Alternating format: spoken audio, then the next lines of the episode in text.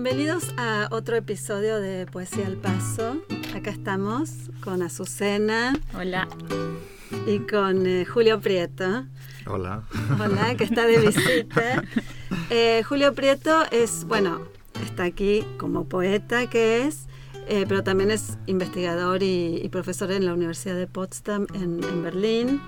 Y ha escrito textos tanto académicos como bueno, libros de poesía. ¿no? Hoy vamos a hablar de su último libro de poesía, que es Marruecos, del 2018, pero sus libros anteriores también son eh, de más a menos, seguido de Bilingües, de 2013 y Sedemas de 2016. Y Julio también tienes, bueno, libros de de crítica literaria, ¿no? como La escritura errante, Ilegibilidad y políticas del estilo en Latinoamérica, y un libro eh, que coedita con eh, Otmarete, que se llama Poéticas del Presente, Perspectivas Críticas sobre la Poesía Hispánica Contemporánea. Esos dos libros son de 2000 16, ¿no? Sí. Así que bueno, muy bienvenido, Julio. Bueno, muchas gracias. Es un placer estar aquí con vosotros. Sí, estamos muy contentas de que estés aquí y de poder hablar de, Marruecos. Queríamos pedirte, Julio, si querés empezar leyendo unos fragmentos y, y después largamos con la charla. Sí. Bueno, muy bien. Pues vamos a ello. vale. Voy a leer cuatro textos que, bueno, tienen un poco que ver con, el título. Marruecos puede ser un, buen... darnos pie para comentar. Un buen comienzo.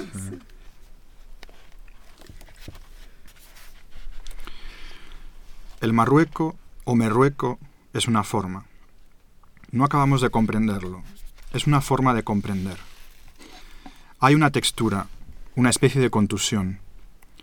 Caracolea, algo se mece entre el rizo y el grito. Presto a deshilacharse, finge lo perlado, posible origen de la abstracción. Algo se deforma en cuanto se ve.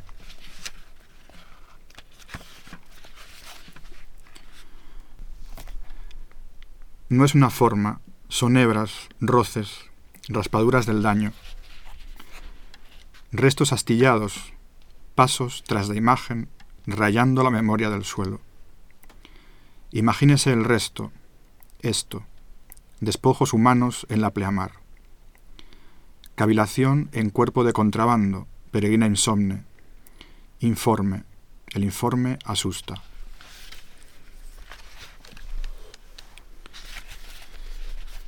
Amanecer ocre. La polvareda está aquí. Están. Ladrillo a lacio ladrillo creció la ciudad dormitorio procrean en los baldíos, se mueven rápido por los declives del terreno.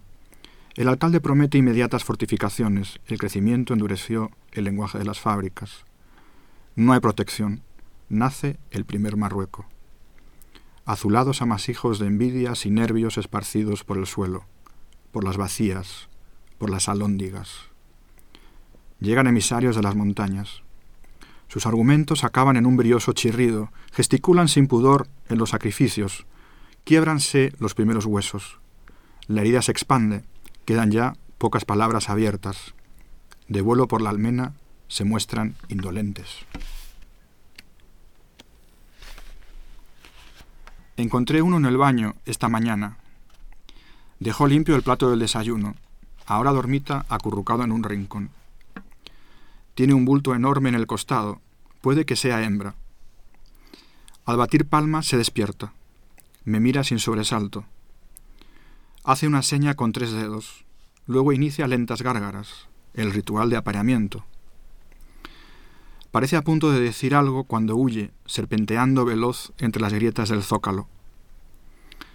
Al pasar junto a mí, emite un cloqueo opaco, algo viscoso sale por las agallas un racimo de huevos parduzcos. Otra vez habrá que fumigar. Bueno, hasta ahí, ¿no? Bueno, muchas gracias. Eh, con Andrea estábamos pensando cómo describir este poema, ¿no? Que es un poco bastante difícil de describir, ¿no? Si es un, si es un poema extenso o si son fragmentos. He pensado que eh, hay una tensión entre, eh, entre lirismo y entre una narrativa, ¿no? pero una narrativa que quizás se frustra, o mm. un conjunto de líneas narrativas frustradas. ¿no? Es, eh, es un poema un poco inclasificable, diría yo. Mm. ¿no? Porque tampoco cumple tanto los, los em, eh, con los rasgos de un poema extenso como tal, me parece.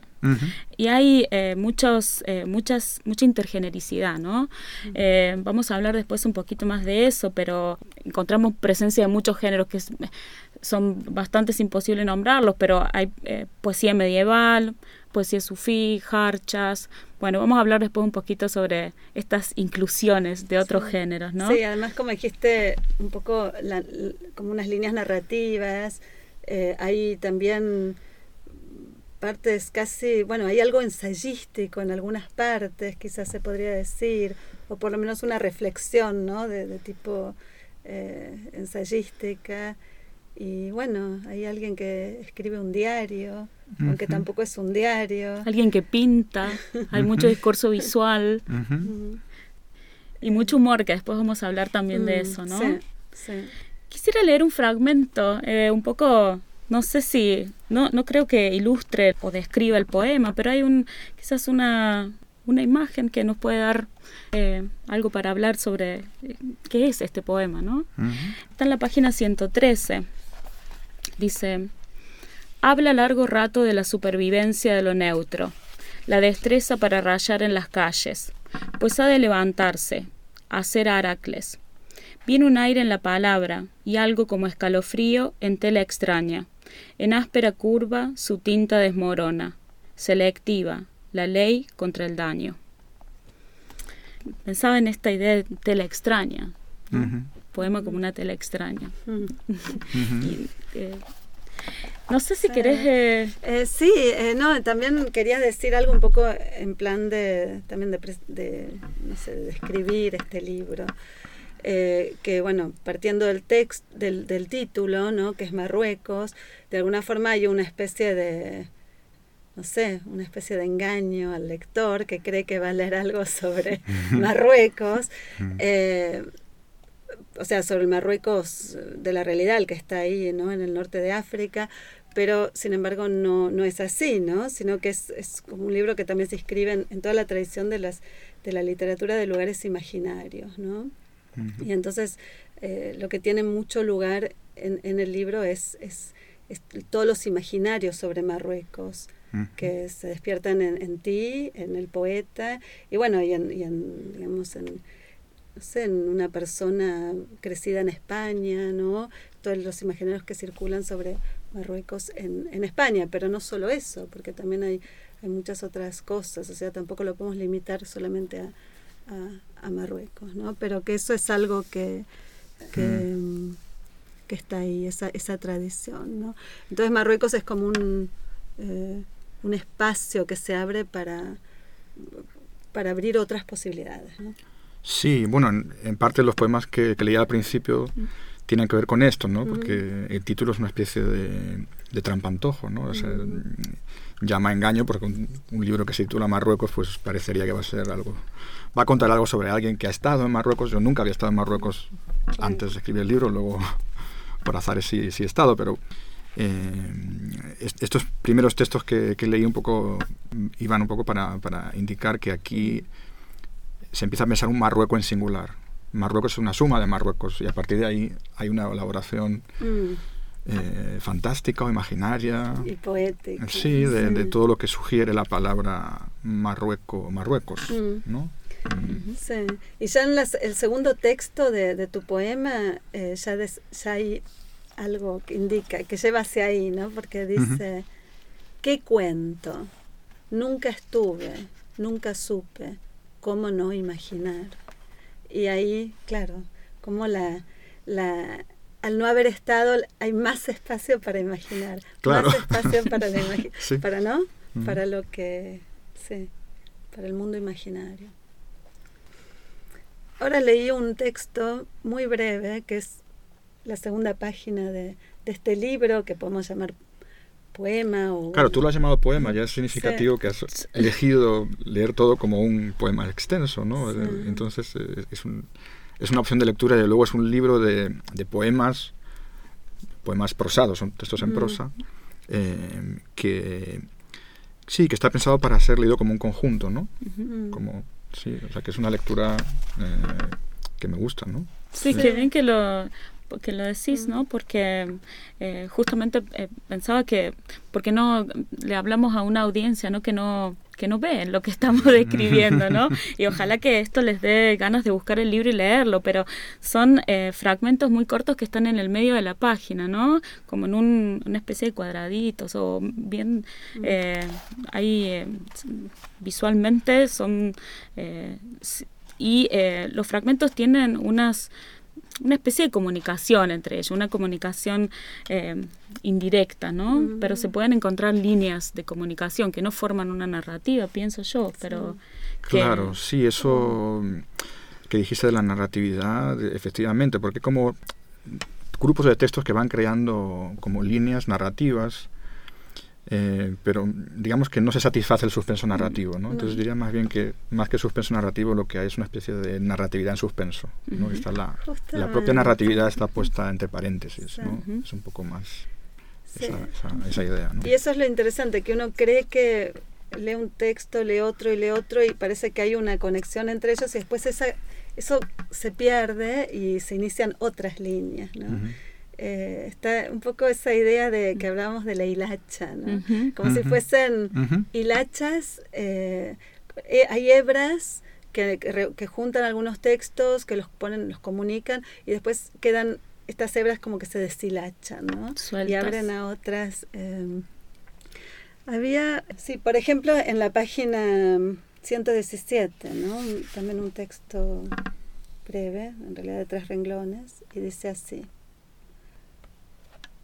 o se disuelve en hilacha de nombres recordados, o haya lo que haya en lo que no trae, o abre sin herida o sin alcance, ojo sin más, revuelve en lo invivible. Así que sí, esto es una ilustración ¿no? de estas, eh, esta poética de la hilacha, quizás podríamos decir, ¿no? Eh, que también se sobre la cual también el poema reflexiona en algunas partes.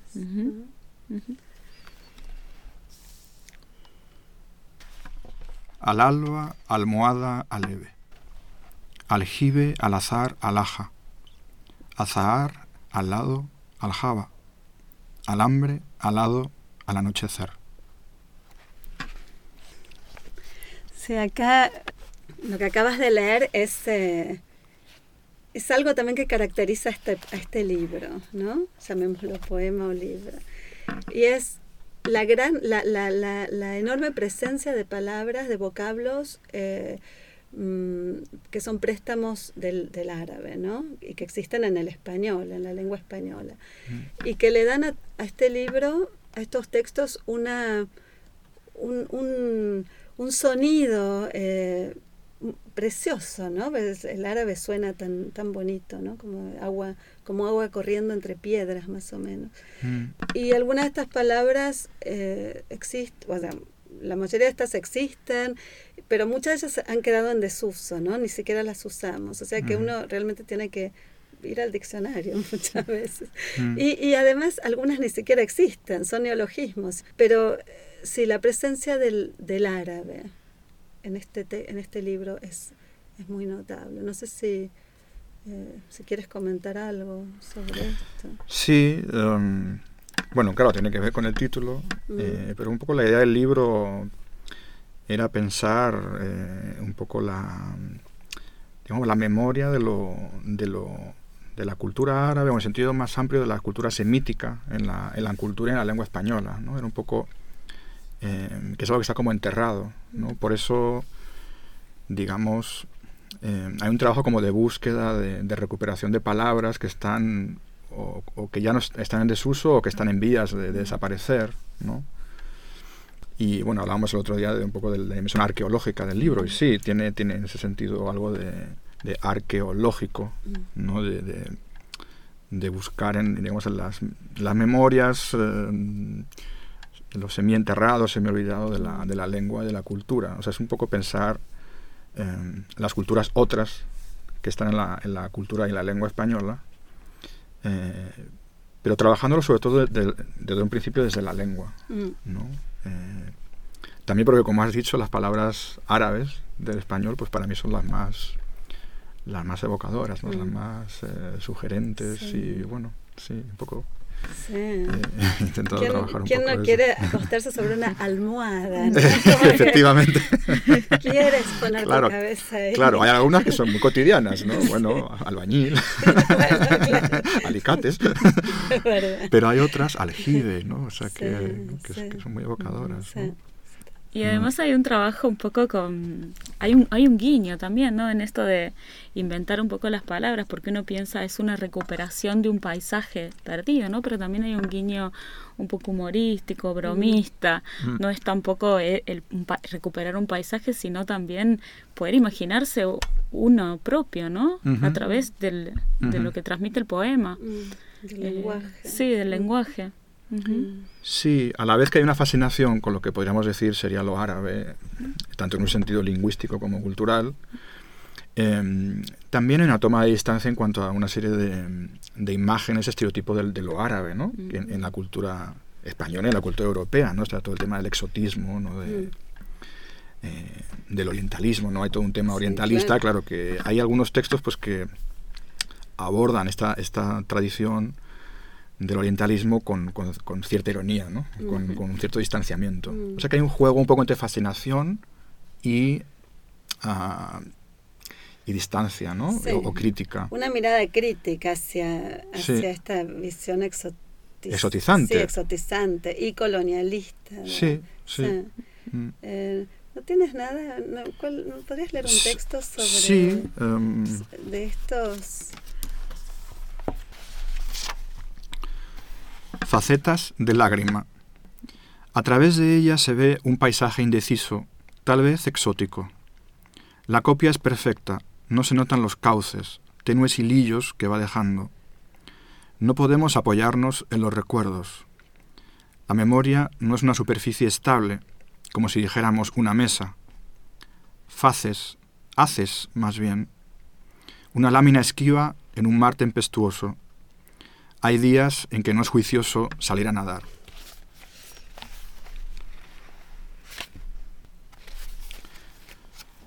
Oriente y Occidente. La cópula es extraña. Se desbaratan las perlas. Hay un reguero de sebo en el arenal. Algo que muere en lo que nace. Van llegando los mercaderes. Enjutos, esgrimen sus razones sin prestar mucha atención, sin dar crédito a lo que ven, sin parar mientes, sin dar pábulo a rumores, sin dejar de reír, sin bajar del caballo. Hay como una trepidación, algo se mueve por dentro, un destello en los grilletes oxidados. Desenvainan los cuchillos. El día no acaba y a lo lejos crece hasta el cielo la ominosa polvareda. Bueno, este era menos humorístico. Sí, sí. Todo el tiempo hay un... Sí, hay una un- mezcla, ¿no? Una mezcla, hay como un, un, un hacer equilibrio entre, entre el, el humor y lo... Bueno, y, y lo contrario, ¿no? Hay algo Sí. puro. Mm. Pensaba en ese hacer equilibrio justamente porque el libro tiene una imagen, ¿no? De unas cabras haciendo equilibrio en una, en una Sí. planta, ¿no? Ujú. Al último. Y Ujú. esa, esa búsqueda poética quizás de, eh, de llegar como hasta, hasta un abismo, ¿no? Quizás mirar en ese abismo. eh, y quería preguntarte eh, cómo trabajas con, eh, cómo es tu trabajo cómo trabajas con las palabras, porque esta, esta búsqueda arqueológica, ¿no? Mm. Eh, y hay, estas palabras también tienen un- un- mucho juego rítmico, muchas Ujú. resonancias. Mm. ¿Cómo era un poco tu, tu, tu labor como poeta con, con las palabras? ¿Cómo trabajabas? ¿Trabajas Mm. mucho con los diccionarios? ¿Tenés Mm. rituales de escritura? Sí, ritual con diccionarios, uno en cada mano, equilibrios.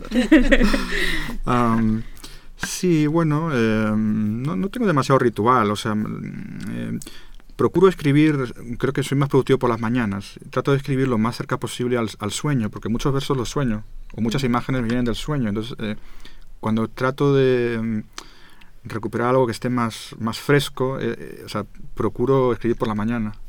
Claro, luego hay un proceso de reescritura que, que ya eh, tiene poco que ver con el ritual, ¿no? O sea, que simplemente es un trabajo de, bueno, repensar que funciona, que no, que encaja, ¿no? Es un trabajo, digamos, de, de, montaje, ¿no?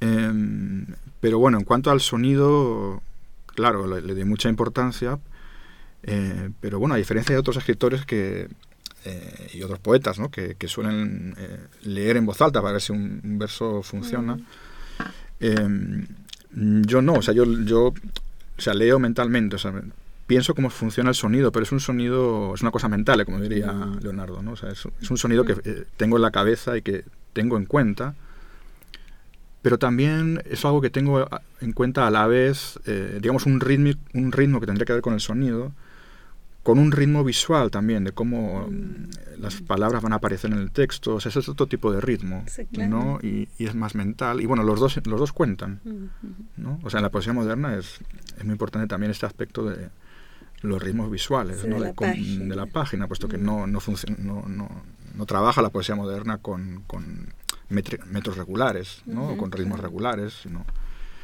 Em, entonces, em, sí, ese sería un poco, sería un poco el, método de trabajo. Y bueno, en este libro en concreto, en cuanto al léxico, que es verdad que hay mucho, eh, mucho palabra, muchas palabras ahí eh, extrañas. La gran mayoría son, son palabras que, vienen de lecturas, en el fondo. Mm. ¿no? O sea, que son palabras que a lo mejor te encuentras una vez mm. y bueno, anoto o, recuerdo, pero son... Em, o sea, me gusta trabajar con, con diccionarios eh, como para leer. Me gusta leer páginas de diccionario y ahí se encuentran, obviamente, muchas, muchas palabras eh, desconocidas, palabras muertas que ya no, no, usamos, o muchas que sí usamos, pero que las hemos usado, las usamos una vez, las hemos visto una vez, ¿no? Sí. Em, entonces sí, el, el, diccionario es una especie de filón del léxico y, que me inspira. O sea, yo veo una, una palabra en, el diccionario y se me ocurre un poema a partir de la palabra, ¿no? Y no al revés, ¿no? no es que yo piense en un tema, yo ahora quiero hacer un, poema sobre X, sino que muchas veces el proceso es al revés. Yo tengo una serie de ideas en la cabeza, pero lo que lleva a un poema en concreto es ¿no? lo que lo que no sé, inicia el proceso, a lo mejor es, es una palabra o una definición, porque hay diccionarios que lo más poético es la definición. ¿no? Tenemos el, Tesoro de la Lengua de Covarrubias, por ejemplo. Son una maravilla las definiciones. O sea, la definición es un puro poema, entonces hay poco más que agregar. O sea, se retoca aquí y allá y ya está hecho el poema. Ya está. O sea que sí, los diccionarios para mí son como una fuente, una herramienta de trabajo, de inspiración poética, diría. Se, se, nota, o sea, se nota esa, ahora cuando dijiste que una palabra puede originar un poema, eh, porque eh, me da la sensación a veces, bueno, en muchas partes de este texto que las palabras son casi como, como si fuesen pequeños objetos o pequeñas eh, piedras preciosas. Sí, ¿no? sí, son como joyas. Sí, unas pequeñas joyas que las pones ahí, y, y, pero no las pones solo para, para admirarlas, sino que las pones en, en movimiento, las pones en funcionamiento, ¿no? Las introduces de vuelta en la lengua, digamos. no, no, están paradas ahí arriba de un aparador para que las observemos.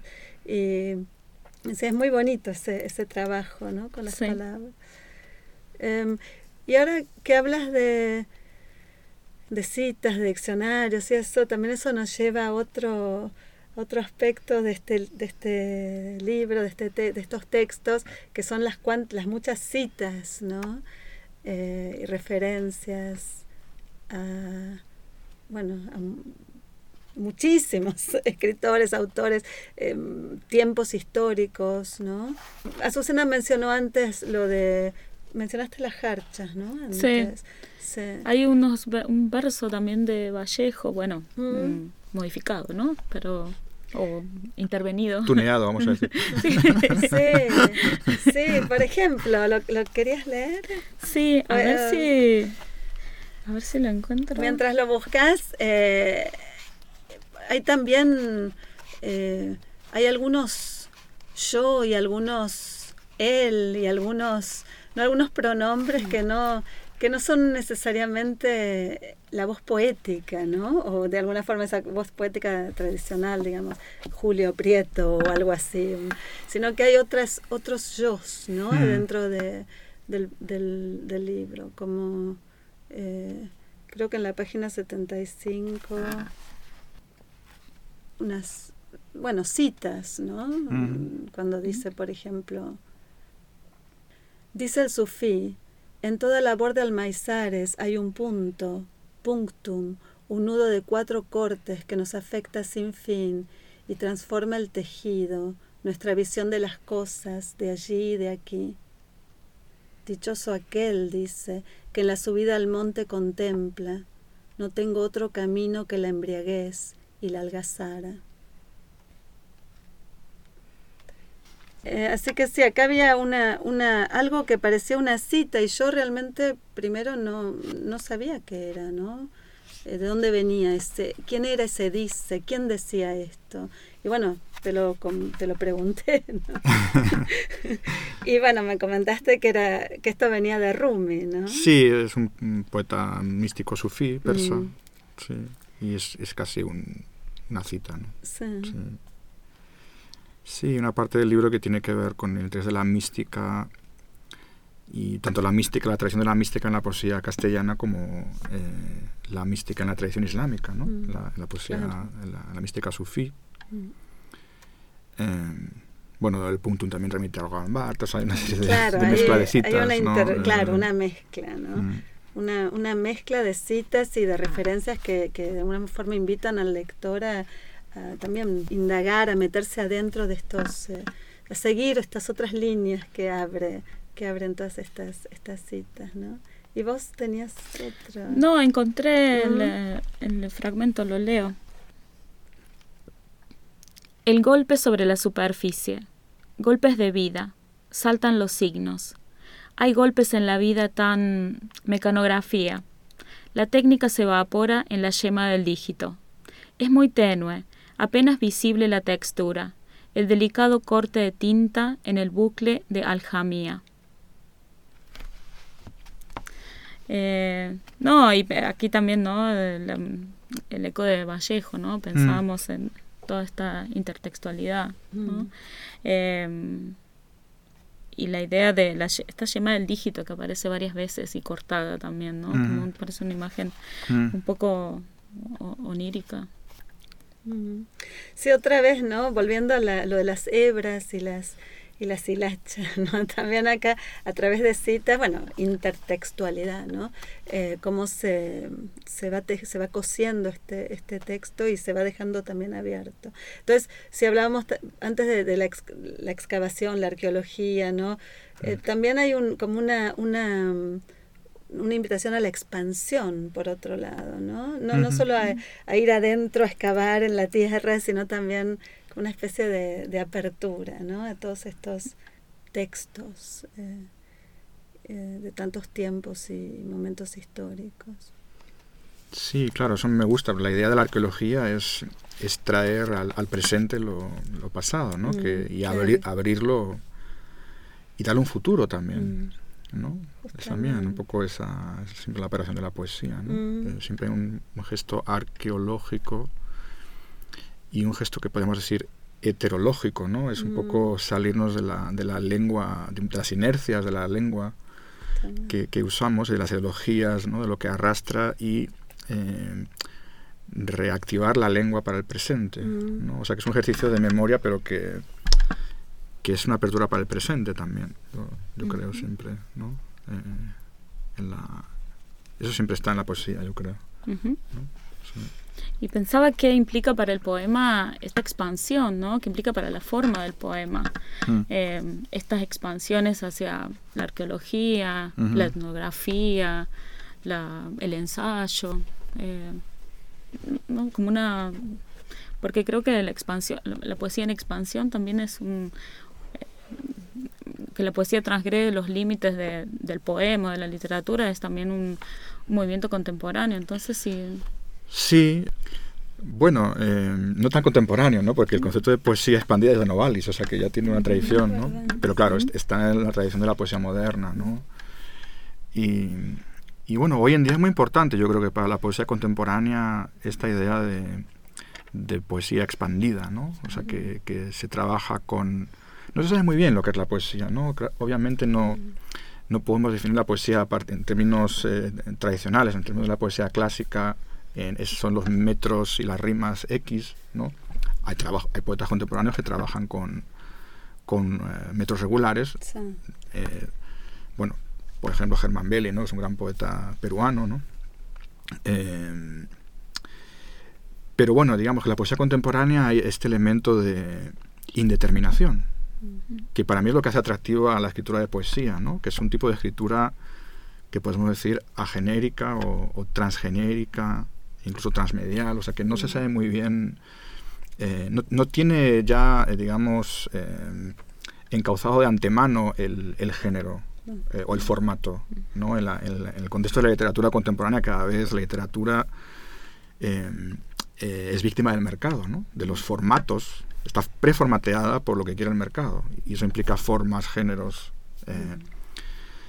Y digamos que la, la escritura de poesía es una, una apuesta para un poco una resistencia en cuanto a eso. ¿no? Nunca se consigue escapar del todo a, lo que ya está predeterminado, pero, eh, pero bueno, se intenta. ¿no? Y la poesía yo creo que es un intento de, eh, de, abrir la escritura al presente en un sentido amplio. ¿no? Eh. Sí, sí, por eso hay que leer mucha más poesía. sí. Estamos de acuerdo. A ver si nos salimos de, de los esquemas, en lo que todo el tiempo quieren, se quieren meter a la literatura. ¿no? Sí. sí. También quería, queríamos preguntarte por qué hay, hay unas escenas oníricas en el, eh, o, de ensueño, o alguien que está soñando, o parece como, se imagina una escena, o hay, eh, voy a leer un fragmento, eh, a ver si es este, creo que sí son unas escenas oníricas, pero también tienen eh, algo, algo violento. ¿no? A ver si, eh, si podemos conversar un poquito de esto. Es en la página 49 y dice, de noche pasamos junto a las ondulantes criaturas. Son inmensas, pero el silencio nos hace más rápidos. De pronto, un hilo de luz nos detiene. Hay que mostrar papeles. Los juglares del camino se dirigen a nosotros. Sonríen de manera extraña. Con sus maracas de colores, sus brillantes chalecos nos aturden. Lucen los ojos. Polizei. Siempre sonriendo, nos ponen en fila. Empieza la función. El más elocuente explica cómo será. Vamos a ser olisqueados por sus corderos tricéfalos. Doblándose de risa, nos lo presenta. Primero conoceremos al cordero pasivo, luego a Azabache, el cordero activo.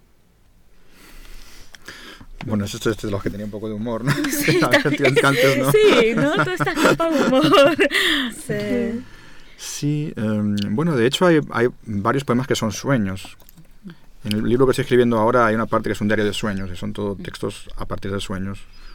Y en este ya hay algunos que son sueños, eh, pero sin embargo este no.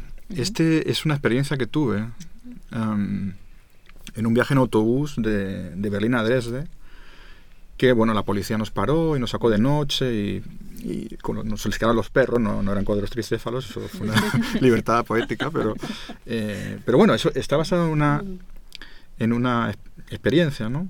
Eh, pero bueno, claro, trabajada para que rime con otros textos que son más oníricos o que son sueños.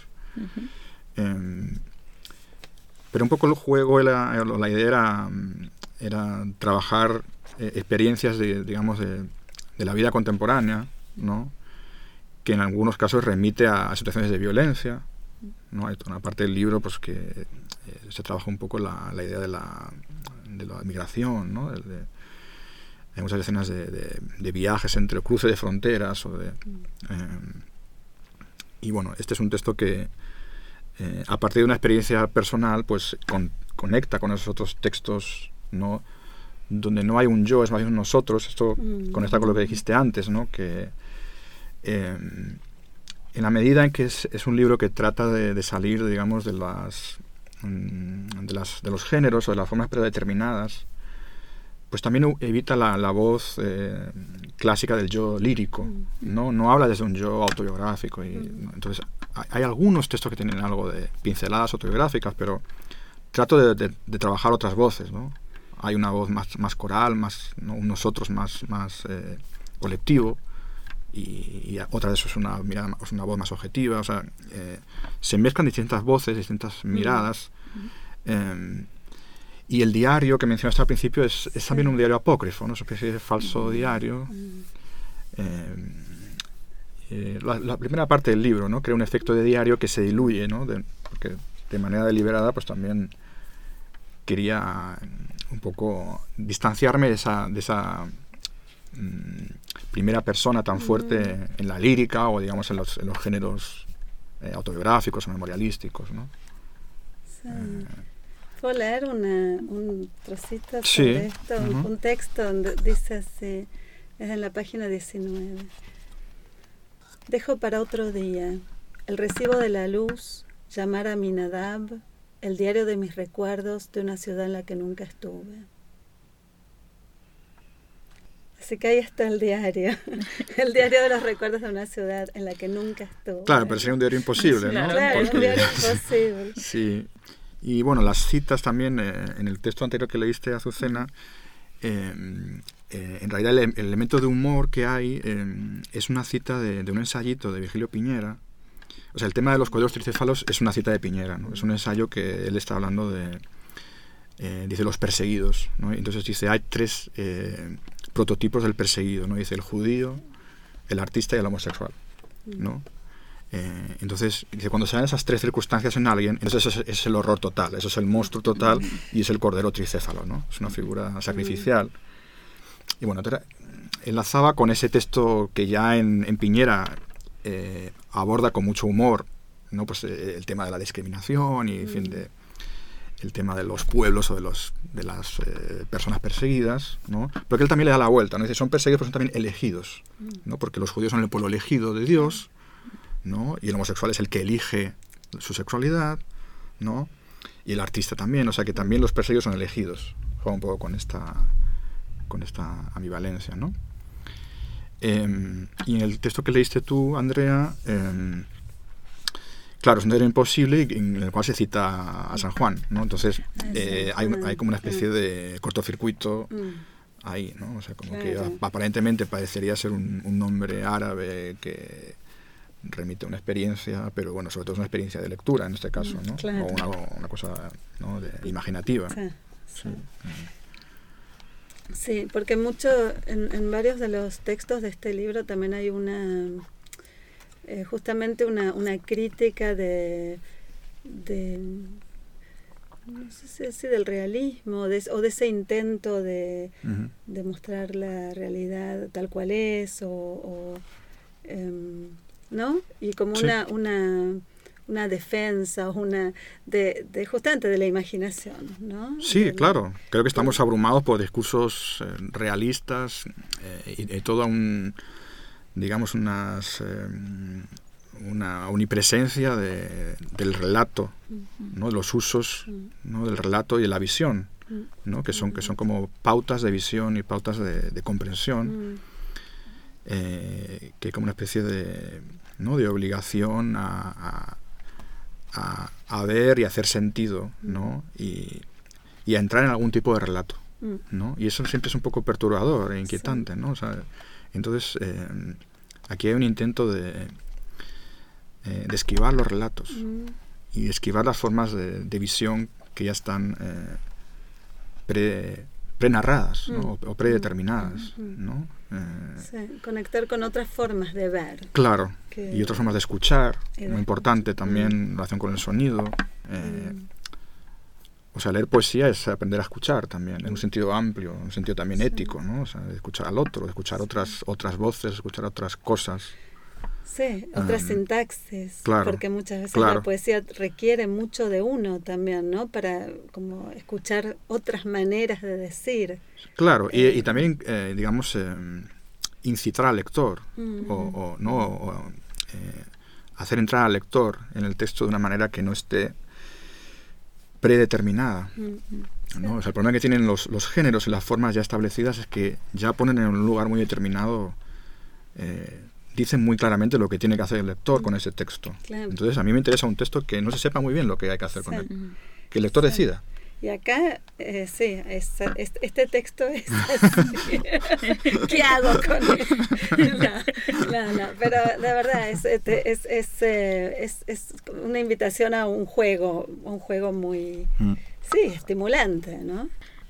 Sí, estaba pensando también en la, en la idea de informe hay un juego con, con, bueno, con la forma, pero con la idea de forma, lo informe y también el informe, ¿no? Un poco como de, qué nos puede informar la poesía o de qué, de qué maneras nos puede informar la poesía, ¿no? Estaba intentando encontrar esta, este, este párrafo que quería leer. No es una forma, son hebras, roces, raspaduras del daño, restos astillados, pasos tras la imagen rayando la memoria del suelo. Imagínese el resto. Esto. Despojos humanos en la pleamar. Cavilación en cuerpo de contrabando. Peregrina insomne. Informe. El informe asusta. Y em, pensaba en esto, ¿no? ¿Cómo, cómo nos puede cómo nos informa la poesía? ¿Por qué, qué puede registrar la poesía de lo real, de la realidad?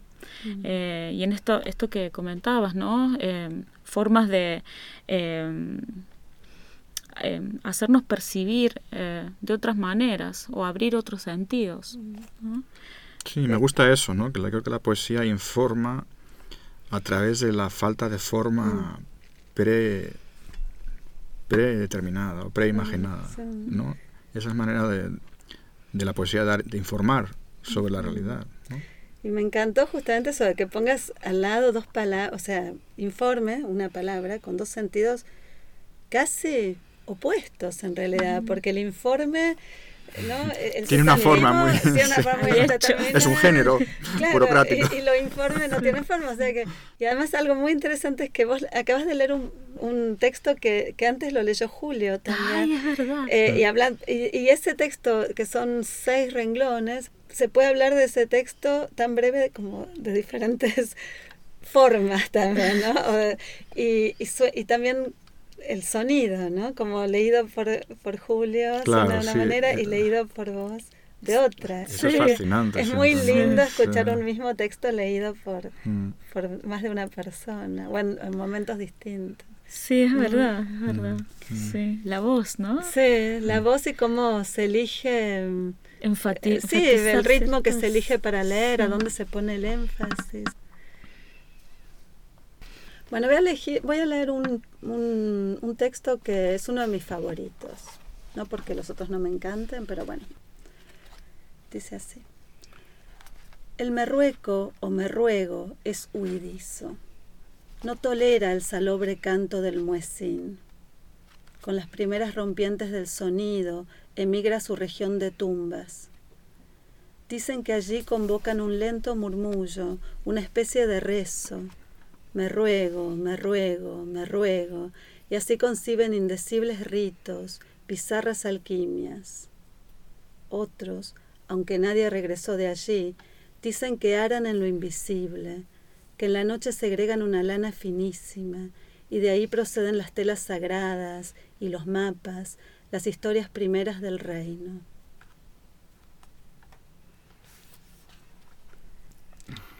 Em, ¿Y por qué te gustó? me parece que hay, hay, hay, una ternura en este, en este texto y en muchos de los textos también, o sea, no solo en este.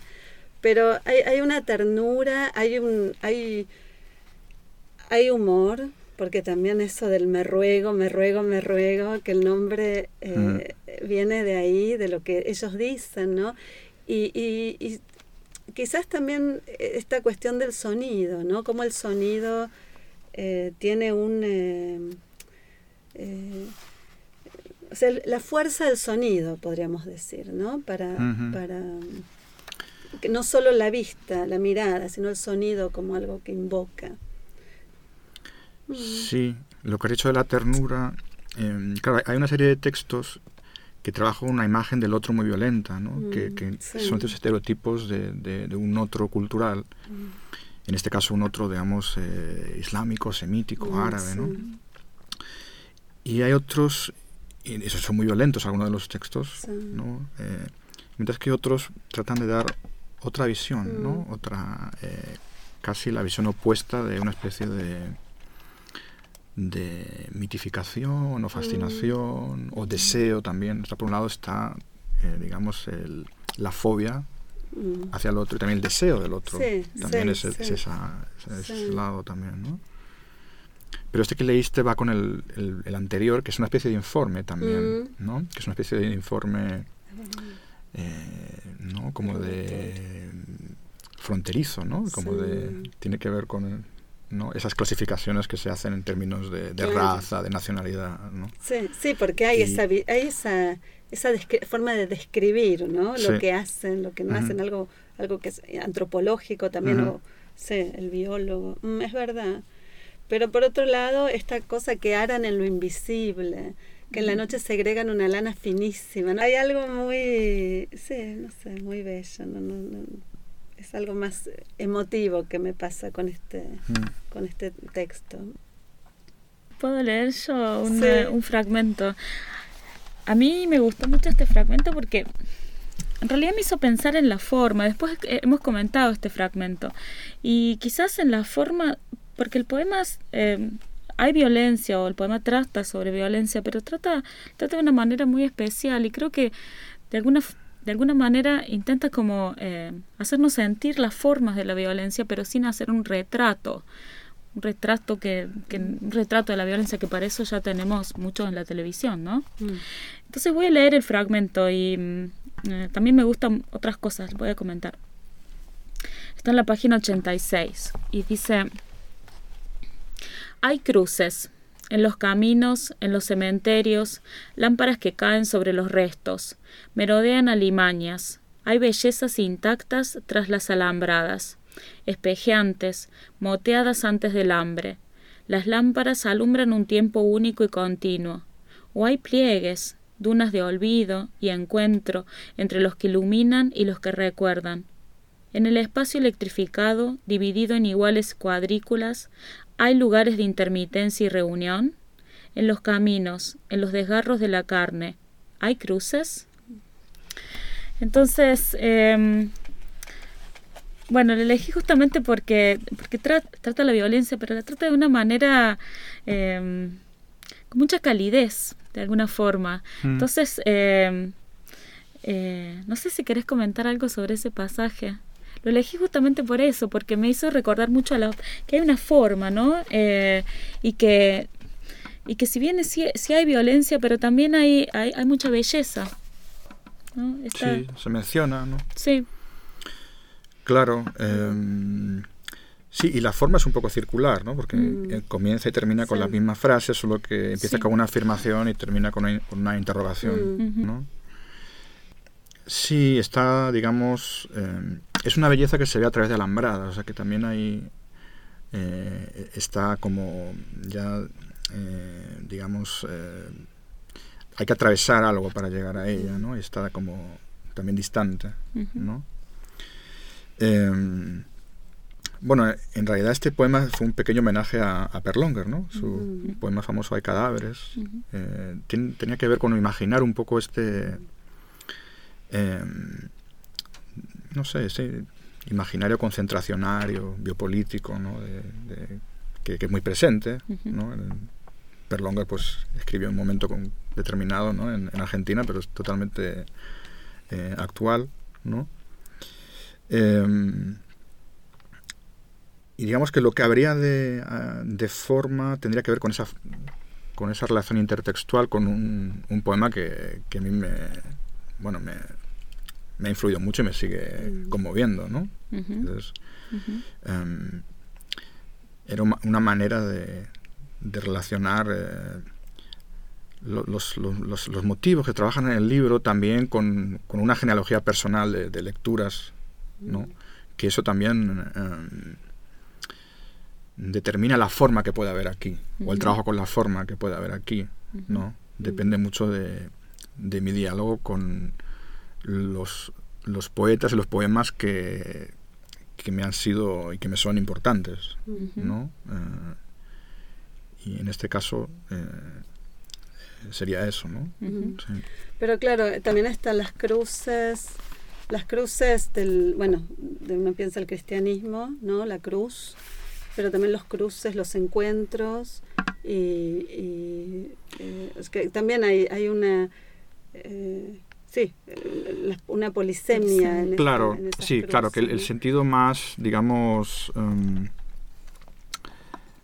mortuorio de las cruces, mm. eh, que remite a los cementerios, mm. eh, tendría que ver más con este imaginario biopolítico, ¿no?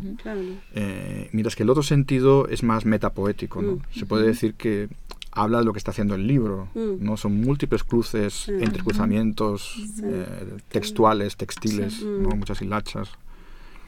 Eh, así que sí, tiene ese doble... Mm. Em, sí, me, suele gustar jugar con, con las disemias de las palabras, ¿no? A ver si, si hay una línea, a ver hacia dónde puede llevar, pero si hay una otra posible línea en, en la misma palabra, también me gusta investigarla a la vez.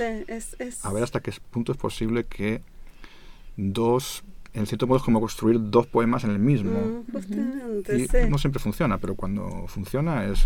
Cuando funciona ilumina, es como iluminador. Sí. o que pensaba que a la palabra la atraviesen dos caminos, no sé, mm. esos dos. Claro, sí. O más, bueno, en este caso una cruz, pero hay palabras que a veces tienen eh, varios, eh, se le mm. puede dar varios significados, sí. o dentro del contexto, ¿no? Como los Marruecos, que también van cambiando de, significado a lo largo del libro, o bueno, van teniendo diferentes significados. ¿Querés leernos un, fragmento vos? Eh, sí. si dijera que no, no, no, me voy. ya está bien, es tanta poesía. bueno. Voy a leer este que está en la página 32. En esta vena la sangre no mancha. El crimen rebosa, pero no llega. Queda del otro lado, lejísimos, a ras de piel. La imagen me toca, puedo rozarla, eriza el cabello. El daño rebalsa en otra dimensión cutánea. ¿Quién habla? ¿Quién ve? Reverso obsceno de la afección. Hay un corte en la yema del dígito. En la bajamar quedan cercos en el vidrio, imborrables, sin mancha. La sangre corriente no llega. Tantos siglos, millones en el erizar de la materia, tantos signos y la sangre no llega.